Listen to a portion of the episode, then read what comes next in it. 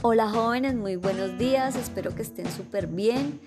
Eh, vamos a empezar el día de hoy con ejercicios puntuales para la preparación de la prueba saber. Quiero iniciar esta preparación recordándoles que es una idea principal y cómo la vamos a identificar. Inicialmente la idea principal resume el texto en una sola oración o frase. Por eso es muy importante hacer una lectura comprensiva para poder identificar de qué trata el texto.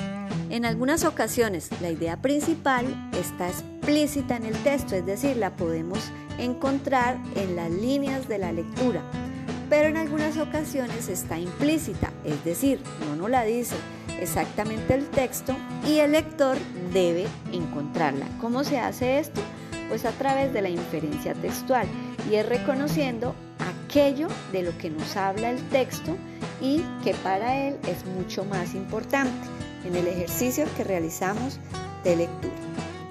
Asimismo, vamos a tener en cuenta que cuando hablamos un texto, nos piden o nos solicitan en algunas ocasiones que identifiquemos la idea global de un texto. La idea global de un texto, pues es a su vez aquella que nos da a conocer la información básica o general del texto y comunica el enunciado más importante, siendo esta la misma idea principal.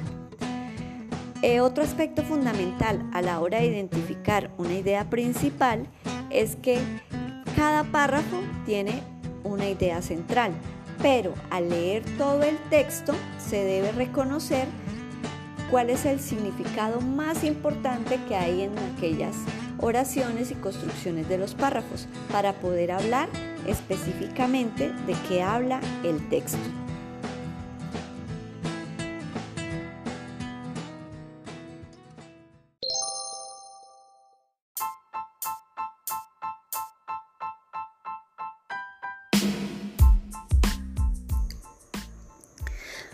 Vamos a hablar también de los textos continuos y de los discontinuos.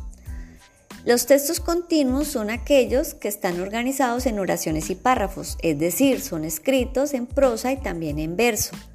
Estos se clasifican por ser narrativos, descriptivos, expositivos o líricos. Encontramos los textos discontinuos, que son textos que se estructuran en una secuencia progresiva. Se trata de listas, cuadros, gráficas y tablas.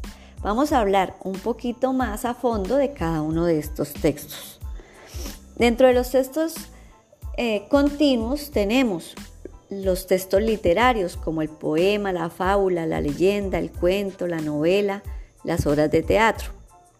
Tenemos también los textos instruccionales como el manual, el instructivo, las recetas los textos periodísticos como el reportaje, la entrevista, el editorial, las noticias, el artículo de opinión. Dentro de los textos discontinuos encontramos los textos publicitarios como el cartel, el folleto, los avisos, los textos humorísticos como las historietas, los textos de información eh, epistolar como la solicitud o la carta.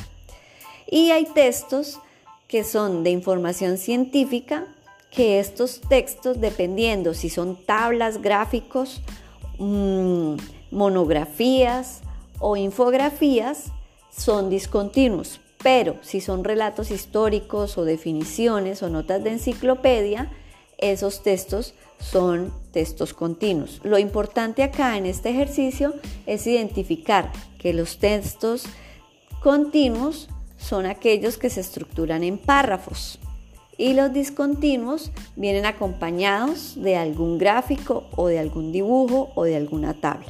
Y en ellos también encontramos el sentido global del texto. Por eso es fundamental aprender a leer cualquiera de los dos tipos de textos.